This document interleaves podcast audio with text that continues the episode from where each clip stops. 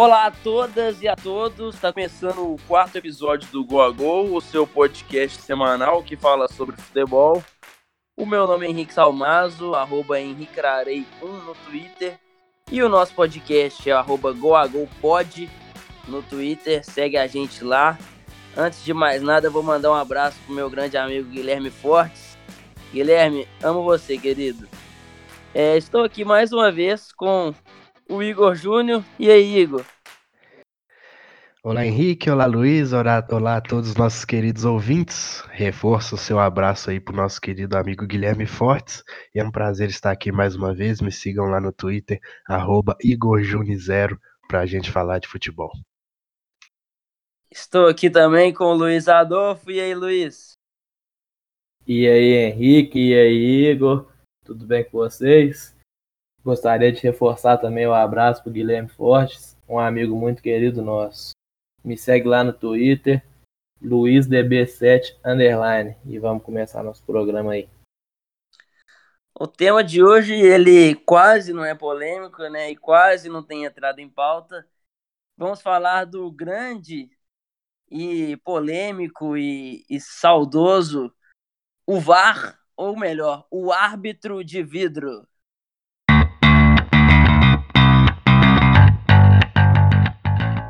É, para começar esse papo, eu acho que é. Eu, eu, eu prefiro que a, que a discussão tenha um norte mais, mais, mais profundo e, e menos simplista do que as, as discussões que a gente costuma ver, que é eu sou contra ou eu sou a favor. Como se fosse assim. É, é, você quer ou não quer? Você quer comprar um salgado de frango ou de sei lá o quê? Como se fosse uma, como se fossem opções excludentes e simples de se, de se resolver como se não houvesse um, um debate. Eu prefiro levar para um debate sobre o que tem funcionado, o que não tem funcionado, o que, que tem que melhorar, onde tem funcionado, em quais ligas tem funcionado, alguns casos que não funcionaram e, e como eu disse, onde que tem que melhorar, porque eu vejo muitos debates como se fosse a coisa mais simples do mundo. Ah, eu sou contra porque tá tirando a graça do futebol. Então eu acho que não é muito por aí. É, é Henrique, a gente viu desde que o VAR tá chega, chegou aí, né, que se dividiu muito em dois grupos assim de pessoas que são a favor do VAR e que não criticam nada nele, e as pessoas que são contra e buscam defeito em todo lugar, certo? Exatamente. E assim, a gente, a gente vai, a gente vai falar mais ainda hoje, mas a gente tem vários elogios e várias críticas. Então acho que você não tem que assumir um lado e, e vestir a camisa sendo que Claro que ele tem defeitos e também claro que ele não é perfeito, mas é, também ser radicalmente contra também é negar algumas coisas. Então, ô Luiz, você quer introduzir alguma coisa aí? Fala o que, que você acha, o que, que você não acha.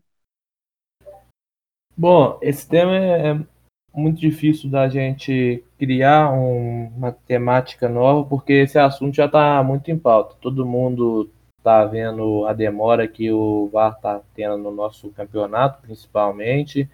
Todo mundo vê as polêmicas, procura criar polêmica, como por exemplo o, o perfil oficial do Bahia postando a imagem do gol, que pela câmera televisiva parecia que não estava impedido, tentando criar como se o VAR tivesse errado e depois saíram as imagens. Então eu acho que se todo, quanto, todo assunto, se você procurar motivo para falar que é ruim, para criticar, você vai achar. Então com o VAR não é diferente. Eu acho que é uma, uma, um efeito novo e que é muito positivo, apesar de ainda ter muita coisa a melhorar. Essa briga de egos só tem a prejudicar mesmo. A gente tem que tentar levar essa discussão para um lado mais profundo, como você mesmo disse, e em busca de melhoras, porque como a gente disse, né, assim, é uma coisa nova que não é porque tem um, obviamente está melhorando o índice de acesso das coisas, não é por isso que, que não deve ser debatido, porque é o que a gente viu é muita gente do lado da imprensa que vai mais pro lado da tática e tal, falava assim: ah, a galera não gosta do VAR porque agora eles não vão poder falar de arbitragem e vai ter que falar do jogo em si e eles não estão preparados. E do outro lado também a mesma coisa, sendo que o VAR, por ser uma novidade, a gente tem que falar dele. E é justamente por isso que a gente tem que falar dele. Porque é algo que está no embrião, assim, e que só com o debate que vai haver essas discussões, assim, para melhorar todo o processo, o protocolo etc. Eu acho que o VAR tem que ser encarado da seguinte maneira. Eu acho que ele é encarado de, de forma errada quando se é, enxerga como algo perfeito, no sentido de aí, ó, em tal, em tal situação não funcionou. Por quê? Ele foi feito para reduzir erros. Ele não foi feito para exterminar erros. Pois no futebol existem lances interpretativos. Eu posso achar, por exemplo, no nosso último episódio, no, no último penúltimo, que a gente falou sobre a Champions League, eu achei que o pênalti do, do, do Liverpool não foi, vocês acharam que foi. Então, se eu fosse do hábito de vidro, eu ia falar que foi, vocês iam falar que não foi. Então, tipo assim, são lances interpretativos. Ele só dá uma segunda chance para o juiz, um, um segundo olhar, ao invés de falar vai ser isso e acabou, porque o futebol ele não é um mais um igual a dois. Existem várias câmeras que podem te levar a pensar em outras coisas. Tem até o um exemplo clássico lá que eu gosto de, de, de citar. Naquele jogo é, Real Madrid contra a Juventus é, na, na temporada passada, passada, retrasada agora, né? Que o, a, a Juventus estava fazendo 3 a 0 fora de casa e teve aquele pênalti no último lance, que foi polêmico pra caralho. Foi, se não me engano, do Benatti em cima do Lucas Vasquez. Eu acho que foi. Mas existem várias câmeras que podem fazer pensar que não foi. Eu já vi muitas pessoas, até tipo torcedores do Real Madrid, falando que, que, que foi pênalti. Então, assim, é um lance muito polêmico. O que, que eu penso? Naquela altura, a Champions League ainda não, ainda não tinha é, é, aderido ao VAR. Naquela situação, o juiz teria, no mínimo, uma segunda olhada. Uma olhada por uma, uma, uma olhada por outra câmera, ou ajudando pela, pela cabina dos outros árbitros. Ou seja, eu gosto de levar por esse lado. Ele não é perfeito. Ele só te dá uma, uma segunda chance e uma visão mais clara do que o seu olho nu. Uma questão que entraria, eu acho, nesse lance que você citou, e uma crítica muito recorrente a quem é contra o VAR é que, por exemplo, ele iria na cabine analisar e ele iria rever o lance, provavelmente pausar em câmera lenta. E aí a crítica é que em câmera lenta qualquer toque é falta. Vai ver que o toque existe e vai dar a falta. Essa é uma crítica que eles fazem muito e que eu até concordo. Eu acho que tem que passar o lance em velocidade normal, câmera lenta só para conferir se foi toque de mão, por exemplo, algo do tipo. É, eu acho que eu não tenho opinião 100% formada sobre essa parte ainda, mas é, é um tema que tem que ser discutido realmente, porque na câmera lenta tem lances que eu acho que não precisa olhar e já tem outros que você tem que ver ali se teve um toquezinho, porque derrubou o cara ou não, e é muito complicado. E outra coisa que eu acho que entra nesse, nesse tipo de lance que vai agregar para o nosso debate é que, por exemplo, é, a necessidade do árbitro de campo ir lá ver os lances, né? Porque quando é impedimento ele não vai, né? Óbvio, porque impedimento é um lance objetivo e nos outros geralmente ele tem que ir lá para fazer essa checagem. Antes eu era contra assim ele ter que ir lá em todos esses tipos de lance, porque é meio que uma perda de tempo assim. Poderia haver uma confiança maior do de quem está lá vendo pela, pelos monitores. Mas depois eu passei a perceber assim que isso pode ser até, porque assim, a gente é a favor do VAR, apesar de tudo. A gente é a favor, óbvio. E quando você coloca o árbitro para ir lá checar no monitor, você está deixando a responsabilidade dele e tira um pouco do peso do VAR. E isso eu acho que pode ser bom assim pensando a longo prazo. Eu não sei até onde eu concordo com isso, porque eu gosto da ideia do VAR, justamente pelo fato de tirar, tirar não, né, de dar menos poder ao juiz, ou seja, ele não é responsável por todos os lances que acontecem lá, porque é só ele antes do VAR, né? Só ele tinha que ver todos os lances por todos os ângulos e tirando, lógico, os seus assistentes, mas eu acho que dá menos poder para ele ter, uma, ter um auxílio de câmera, ter auxílio de uma cabine, ter auxílio de outras, de uma, de uma outra equipe, eu acho que é uma, uma das partes que eu acho interessante. Mas, mas se o cara errar o lance interpretativo, a crítica vai nele e não no sistema. Isso que eu quis Sim. dizer, basicamente. É, o problema é que os hábitos são ruins, né? Não é uma questão do, do VAR em si. O problema é o nível da arbitragem, principalmente no Brasil. É, no é. Brasil. no Brasil, ô, ô, ô, Luiz, você vai poder falar melhor. A gente teve esse caso, caso mais recente aí que o Botafogo tá querendo anular aquela partida contra o Palmeiras por causa daquele pênalti, que eu acho até que foi, não sei, não sei vocês, mas assim, eu acho que che chegar nesse ponto de, de virar essa guerrinha nós contra eles e o VAR veio, veio para poder geral, eu acho que não é por aí. A questão desse jogo não é se foi pênalti ou não. O Botafogo reivindica que o ato tinha autorizado o reinício do jogo, então que ele não poderia ir consultar o VAR depois de marcar o pênalti. Mas foi um pênalti claro e muito bem utilizado o VAR, porque foi um lance que no primeiro momento todo mundo, vocês devem concordar comigo, achou, achou que o Davidson tinha simulado, inclusive o juiz recebeu o cartão, e depois olhando pela câmera de trás do gol a gente vê que houve o toque. Então eu acho que os clubes também têm que ter uma paciência maior com o VAR, com os juízes, saber que eles estão se adaptando a essa ferramenta ainda. O CSA, o dirigente ficou revoltado, falou que ia no pedir anulamento do jogo, o Chapecoense falou que ia pedir anulamento do jogo outro dia, o Bahia que eu citei reclamando no Twitter, eles têm que entender que é uma ferramenta nova e que, que eles têm que saber que vai melhorar em algum momento e que tem que ter paciência.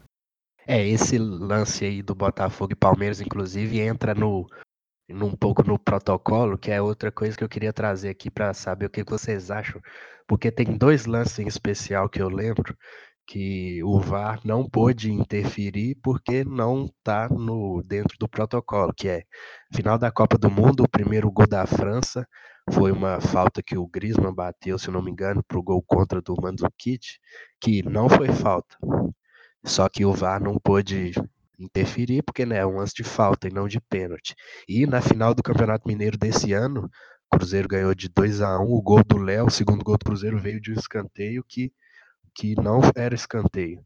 E aí eu queria saber, tipo, se vocês acham que corrigir esses lances que são pré-capitais, digamos, não são lances capitais, mas são pré-capitais, se seria uma banalização do VAR ou se seria realmente algo que tem que usar, porque é um erro que resultou em gol, se poderia acrescentar coisa em relação a desafio para cada time, para lances que surgissem desse tipo, o que, é que vocês acham? Eu acho que é uma situação muito complicada, né? Porque se você for parar, pelo menos por enquanto, para analisar todo o lance, vai ser, vai ficar muito banal, como você mesmo disse. Eu acho que essa, a, quando o, o, o árbitro de vídeo for muito bem implantado já e forem muito rápidas as decisões, até a cobrança da falta ele já vai saber se foi ou não. Então pode ser que seja uma solução ter um cara olhando só para isso e o, enquanto o outro olha as questões polêmicas do jogo. Enquanto, e também acho que a questão do desafio, não sei se funcionaria muito bem, porque diferentemente do, do que acontece no vôlei, no tênis não vão acontecer lances claros, é sempre interpretação, tipo a questão do de, que, o que poderia acontecer no lance da, do escanteio, por exemplo, não sei se pedir desafio seria a melhor solução.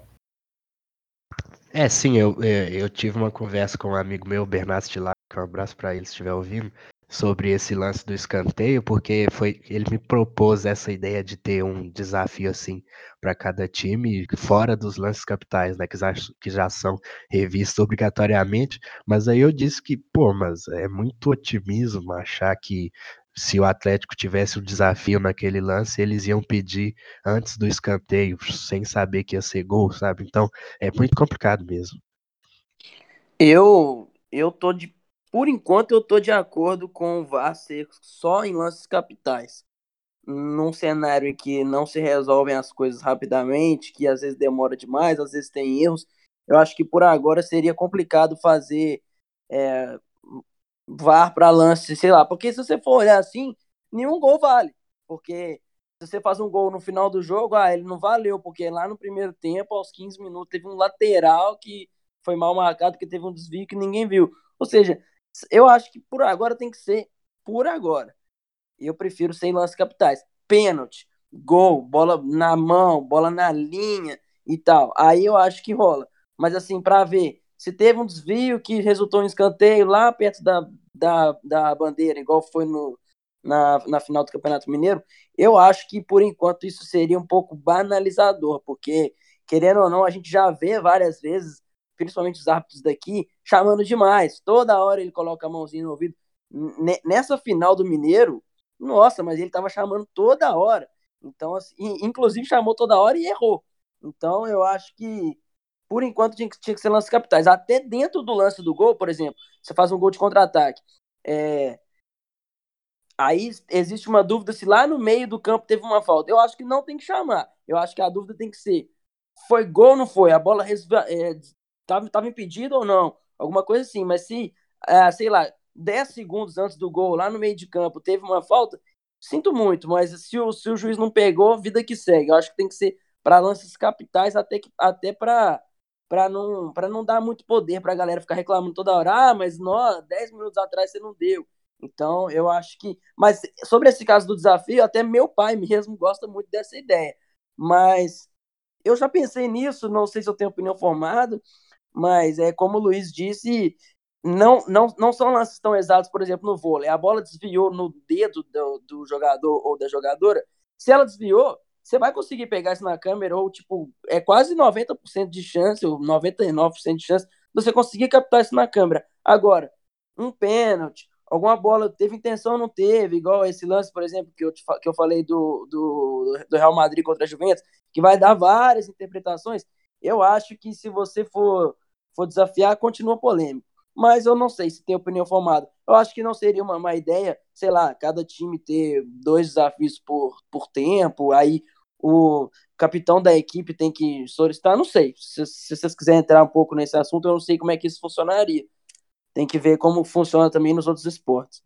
O Henrique, você falou né, da questão do lance capital, eu queria vir falar do Atlético e Santos, que o, o lance lá atrás na área, o Fábio Santos com o Sacha, e o juiz foi marcar o pênalti uns um minuto depois, era um escanteio para o Atlético, ninguém nem estava lembrando do lance mais, e inclusive meu pai estava vendo o jogo, me, me chamou na hora e falou: O que, que esse juiz está dando? Não sei o quê. Aí eu falei. o Atlético que já estava no ataque, né? Foi, era um escanteio para o Atlético, então eu acho que é, é muito complicado você voltar tanto num jogo assim.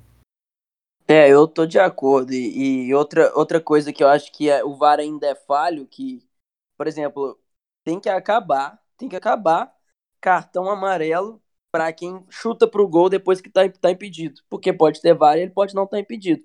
Às vezes eu, o, eu, eu vejo pouca gente discutindo isso, às vezes o bandeirinha já deu impedimento, o cara tá, tipo, driblando assim, ele vai lá e chuta pro gol. Aí ele toma amarelo porque é um ato meio snob, meio escroto.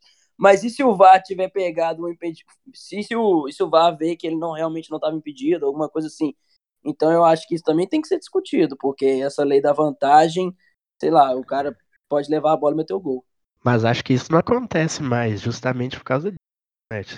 Tem um tempo que eu não vejo isso, até porque os bandeiras meio que pararam de marcar impedimento difícil que vai é, resultar é, em finalização tão, justamente por isso. Pra caralho, né? É, a questão é que se ele apitou e acabou o lance, tem, tem, se encerra ali, né? Tem que esperar a finalização, o protocolo fala isso.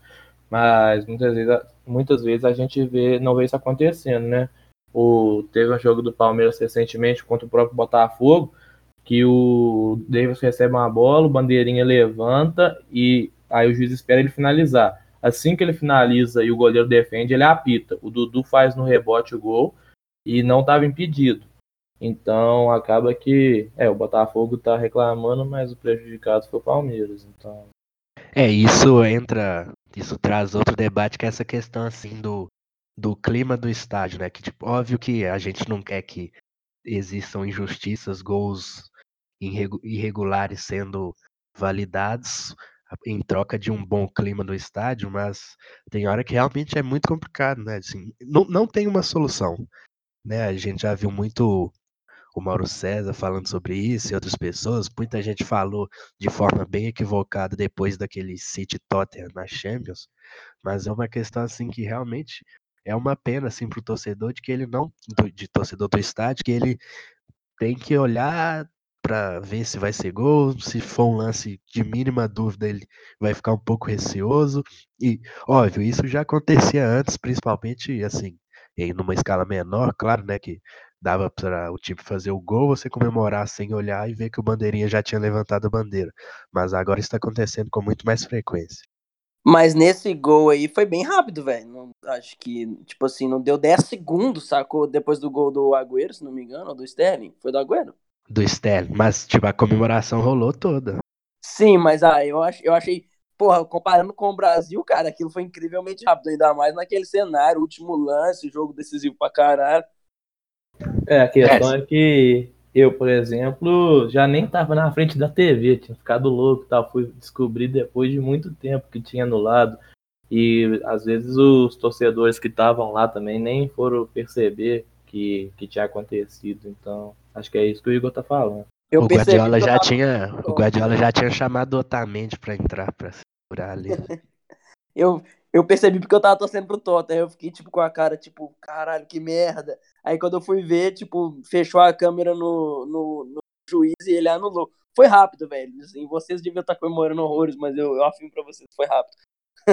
mas eu, eu concordo, assim, essa parte de atmosfera de estádio. Mas infelizmente, infelizmente tem, tem, tem males que podem vir pro bem, assim. É, nessa situação, realmente estava impedido. Vamos, vamos fazer o quê? Dar um abraço em cada um dos 70 mil torcedores e pedir desculpa? É difícil. Era um lance que realmente, um lance, Inclusive o Eriksen deve a vida provar, né? Porque isso é tipo de lance que marca a carreira. Porque ele deu um passe fácil ali no meio de campo e entregou. Mas isso aí é assunto para outro dia. Mas é, é, existem vários fatores que a gente tem que discutir. Eu gosto de entrar muito nessa ideia, que sim, acho que a gente não, não aprofundou, da ideia da câmera lenta. Porque realmente, cara, tem, existem lances que assim, o contato físico no futebol é tão grande que se você colocar a câmera lenta, você vai ver contato e vai ver alguma infração em praticamente todas as, as divididas. Então, eu acho que deve também ser pesado, deve também ser considerado olho nu, porque ele também coisa. O, o tempo real, o olho nu, aquela, aquela fração de segundo ali. Porque eu já vi muito lance que, às vezes, o cara coloca uma câmera de trás, uma câmera do lado, uma câmera fechada, uma câmera aberta, pra, pra, parece que eles estão realmente falando, vamos tentar achar algum lugar que eles encostam um no outro aqui. Aí você acaba achando. Isso é uma então... coisa que então muita gente fala, né? Principalmente aqui no Brasil, que quando o árbitro vai lá olhar, principalmente pênalti, assim, lance de falta, ele já vai inclinado a mudar a decisão dele. E isso tem resultado em muitos pênaltis ultimamente.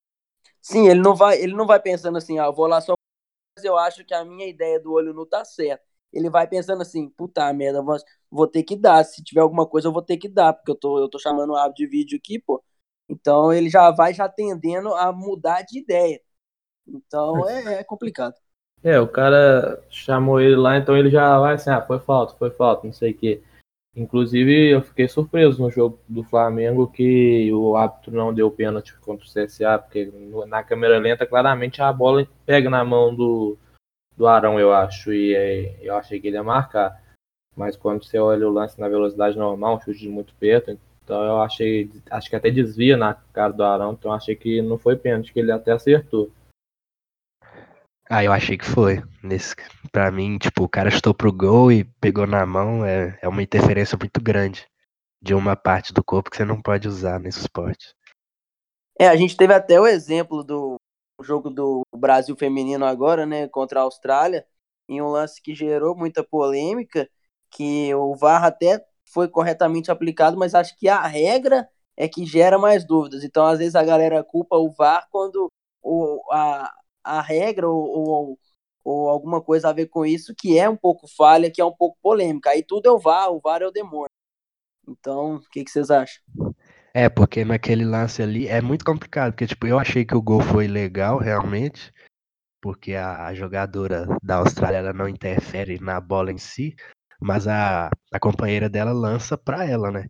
Então fica aquela dúvida ali, já que é, ela, ela, ela é a única que tá dentro da área, tipo assim, ela foi lançada claramente para ela. Se ela não tivesse ali, se ela não existisse, vamos supor, ela não, ela não seria lançada, então aquele gol não existiria a, a, interferência ela, ela tem que ser até quando? Isso é outro papo, porque assim, beleza, que ela não, ela não, não precisa encostar na bola para interferir, mas nesse caso, só dela estar ali, a bola tá indo para ela. E o fato da bola estar tá indo para ela, as duas zagueiras se movimentaram para tentar defender e por aí vai. Eu acho que para mim, não sei, eu acho que ela, ela interfere sim. Não, e, e, teve também o no Atlético e São Paulo, no Independência, no meio de semana, teve o gol do Alejandro, que foi revisto depois, né? Que o Toró, jogador de São Paulo, não bloqueou, não conseguiu bloquear a bola, desviou, aí ele tentou dar um chute, né, que configura uma nova ação, furou, né, um erro técnico aí, mas acabou que ele raspou na bola e isso caracterizou o início de um novo lance. E também é certo, também acho certo, assim, tipo, ele tentou chutar, não, não conseguiu, mas ainda raspou na bola, é um lance até mais fácil, mas também foi outro que gerou polêmica aí nessa semana. É, ali foi um erro do Toró, né? A bola estava com ele, sob total domínio dele, e acabou que ele errou o movimento e a bola foi com o Alejandro. Para mim, esse lance é bem claro quanto a isso. Mas o que esse jogo do Atlético foi uns sete minutos para a decisão desse lance, né? Isso que eu acho que é o que deixa a torcida mais revoltada. É, e eu acho que assim, já entrando quase que na conclusão, assim, é que existir o VAR não pode excluir algumas, algumas alguns processos para tentar melhorar a arbitragem mesmo. Arbitragem e deixar as regras mais claras e objetivas também. Não é porque vai poder rever as jogadas capitais que a gente tem que parar de tentar melhorar os nossos hábitos e passar a formar hábitos bons, porque a gente está vendo que são os mesmos que estão no campo, que em alguns jogos vão estar tá lá no vídeo, e se eles não forem bons, vai dar problema a mesma coisa. E a gente está vendo muita discussão idiota aí nesse Brasileirão. É, e assim, eu. Para deixar claro, eu sou a favor do VAR, mas eu não sou dessa turminha que acha que ah, quem é contra o VAR é contra a evolução, é contra o, o a tecnologia, é contra a modernidade assim, talvez eu tenha um pouco de vestígio dessa, dessa afirmação, mas também eu entendo, assim, cara, o cara que, por exemplo, a gente vê, vê muito futebol europeu, então a gente vê em alguns lugares que funciona. Então, mas quem, quem vê só o Campeonato Brasileiro aqui, que não é problema nenhum só ver o Campeonato Brasileiro, não é erro de ninguém, o cara tá de saco cheio mesmo, velho, porque assim, existem lances em que o VAR é utilizado e ele é utilizado de forma errada, ou às vezes até ele é utilizado de maneira certa, mas demora 5, 7 minutos para um lance que, às vezes, com uma câmera ali, você já viu que foi pênalti ou que não foi, seja lá o que for. Então, assim, eu não sou da ideia de que ah, quem é contra é, é tá indo na, na contramão, que o mundo tá caminhando. Porra, mas isso enche o saco mesmo. O que eu quero deixar claro para as pessoas que têm esse tipo de pensamento, não querendo mudar e nada, mas assim, é algo que está. É, é uma ferramenta um tanto quanto recente. Então a gente tem que é, debater, o, o debate tem que ser por aí, sobre quais as adaptações, é, é, o que eu falei no, no começo do episódio, o que, que você tem que adaptar, como que nós vamos melhorar, e ele não soluciona tudo, ele não vai curar o câncer, ele não vai curar nada, ele só te dá uma segunda chance de você ver por outro ângulo, coisa que eu já falei, mas é, é sempre legal repetir. É, e nesses, nesses próximos tempos aí a gente vai ter algumas outras novidades, né? No Brasil e Bolívia, eu acho que vocês vão poder falar melhor que eu. Dizem que deu para ouvir o juiz, o Pitana, conversando com a equipe. Eu não sei se é um áudio oficial ou se era porque a câmera ali estava muito perto, você sabe? Não, não prestei atenção nesse lance não, mas eu acho que essa comunicação tinha que ser divulgada, principalmente em, em lances bem polêmicos e lances cruciais. É, tem que ser divulgada a comunicação, uma mudança que vai acontecer na Premier League. O motivo da decisão do árbitro no VAR vai passar no telão para todo mundo ver o que ele marcou. Então eu acho que assim essa transparência é, é muito importante para os torcedores, tanto no estádio quanto fora dele. É, isso do, da Premier League já era a intenção da, da FA, já era usar isso na, nas fases finais da FA Cup agora, mas não teve nenhum lance capital, então acabou que ficou em segundo plano. E você falou aí sobre transparência, é algo que também a gente já cobrava antes, de ter entrevista sim do árbitro depois do jogo. Acho que tipo é muito muita blindagem depois do jogo, todo mundo tem que falar, todo mundo tem que dar explicação, mas o árbitro, ele não tem que fazer nada. A CBF uma vez ou outra emite os seus comunicados explicando as decisões do árbitro, é o único jeito de comunicação dele é pela súmula, e a gente sabe que ele pode meio que manipular aquilo do jeito que ele quiser. Então, tem que pensar tudo, desde a base assim do sistema de arbitragem brasileiro. Talvez ele seja, na minha opinião, o único que tem que falar depois.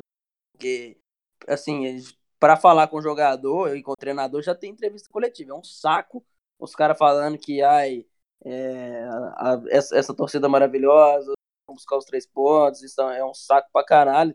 Até aquela época que tava tendo, não sei se ainda tem, jogador indo no Bem Amigos depois do jogo, cara, todo suado, doido para tomar banho, enquanto o árbitro não fala nada, ninguém nem sabe o nome do cara. Então, às vezes, ele tem que falar mais do que os outros, que vão, vão falar frases prontas. Eu sou dessa ideia também que árbitro, ele é muito blindado, muitas vezes você nem sabe, tipo assim, qual que é o nome daquele bandeira ali. Por que, que ele não fala? Ou ela, né? Então, é uma situação complicada. Tem que ter mais transparência, apesar de que eu não sei se eu estou 100% de acordo quando vocês falam que tem que divulgar essa comunicação. Acho que é alguma coisa bem, bem, talvez bem não sei que palavra que eu uso, assim, muito íntima, não, não é íntima, mas assim, sei lá, é uma, é, uma, é uma conversa que realmente ninguém tem que ouvir. Mas, é, mas eu, eu tô de acordo que, que tem que é ter maior transparência. Ninguém tá gravando você trabalhando no escritório, né? Exatamente. E ninguém, ninguém tá checando enquanto eu tô trabalhando qual o que que eu tô abrindo ali, o que que eu tô lendo de bobagem. Mas é por aí. Bom, eu concordo com esse ponto de vocês de que não deveria ser divulgado por que ninguém grava no escritório, mas bom, eu acho que é uma situação diferente e que, bom, ali são o que, por exemplo, numa torcida do Flamengo são, sei lá, 40 milhões que querem uma justificativa e tem um áudio ali de 30 segundos que explica isso, então eu acho que devia ter. Mas, enfim, numa questão mais simples, se eu sou a favor ou contra o VAR, eu, eu sou a favor do VAR. Porém, eu acho que no Brasil a gente ainda não está pronto para ter. Eu acho que aqui mais tem atrapalhado a fluência do jogo do que ajudado em lances cruciais. É, isso é, para concluir também, isso é uma questão muito assim da cultura do jogador, não do jogador, da pessoa sul-americana, né? Assim, tipo, a gente é muito reclamão e, e isso reflete em campo sempre. E a gente vê que no VAR isso não. É, a, a, questão é, tipo, tem aquilo, né? O VAR vai corrigir o erro que, ao invés de ter uma rodinha no árbitro de cinco minutos de reclamação, o, o VAR vai corrigir o lance em dois minutos. Mas vai ter outras muitas rodinhas de reclamação desse tipo para pedir a utilização do VAR em alguns lances que talvez nem precise, porque a cultura do jogador sul-americano é de reclamar. Então acho que esse é o grande ponto. Sim, somos a favor do VAR, mas tem que tentar ver como que isso se encaixa nesse contexto aqui, principalmente sul-americano, mas e sempre debatendo ele de uma forma um pouco mais profunda, porque como a gente já disse, cansou de dizer no episódio, tudo que é novo pode ser melhorado. Então, o debate sempre será bem-vindo e não é porque está se falando sobre VAR que está se necessariamente falando sobre arbitragem e esquecendo o jogo de lado. É, é uma novidade que tem que ser discutida. É, e eu acho também, só para concluir aqui, que é isso que eu acho que foi o Luiz que falou, tem que melhorar o VAR, mas também tem que melhorar os nossos juízes. Então, assim, às vezes você está dando muito poder para um cara que é claramente incompetente. Então, é, a, a, a, discussão sobre o VAR tem que ser mais do que isso. Tem que mostrar que, assim, às vezes os juízes que são idiotas mesmo, tomam algumas decisões que são inacreditáveis. Então, é, o VAR veio para somar é, e a gente espera que esse tipo de, de debate que a gente teve é, seja mais frequente, que seja mais, mais discutido no sentido de vamos melhorar o VAR, mas vamos melhorar o juiz, vamos, vamos melhorar é, esse imaginário popular de que isso é horrível, que isso veio para isso veio para acabar com a graça do futebol, a frase já está banalizada, mas então é isso, acho que ficou bem claro aqui, um episódio um pouco mais curto. E agora vamos lá para a dica da semana.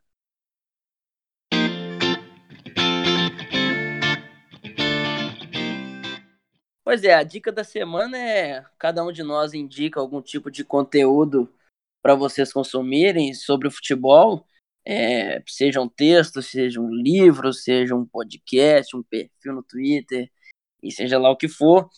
Eu vou começar indicando aqui, vou fazer duas dicas.